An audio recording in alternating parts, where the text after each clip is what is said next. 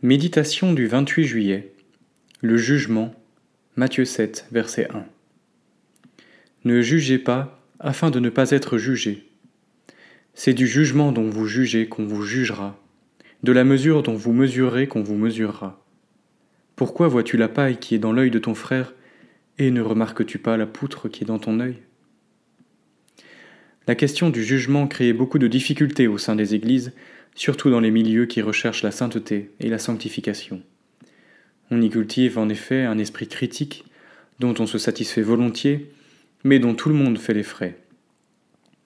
L'ironie du sort est que chacun dit la même chose de son voisin et vice-versa. Les collaborations sont souvent brisées à cause de ces jugements réciproques.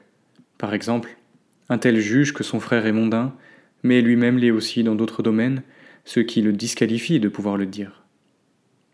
Très vite, on en arrive à se condamner mutuellement. Bien souvent, il vaudrait mieux se taire plutôt que de dénoncer l'autre. L'esprit de jugement crée beaucoup de désordre et de dégâts.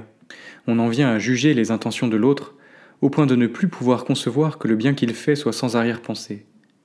Mais à force de juger, le couperet finit par tomber, les églises se divisent, les frères se séparent, et chacun dans son coin tombe sous l'emprise de celui qui accuse, le diable. Rappelons-nous toujours que ce n'est pas d'être jugé qui est grave, mais bien de juger. Non qu'il ne faille pas enlever la paille de l'œil de notre frère, mais auparavant, n'oublions pas d'ôter la poutre qui est dans le nôtre et qui nous aveugle. Alors seulement nous pourrons aider notre frère avec discernement, avec doigté, pourrait-on dire. Dans la bouche de celui qui juge, la vérité détruit. C'est pourquoi nous avons besoin de l'œuvre de la grâce, de l'esprit de miséricorde qui triomphe de tout jugement. Alors nous ne réglerons pas nos comptes, mais nous exhorterons notre prochain selon la parole et pour son bien.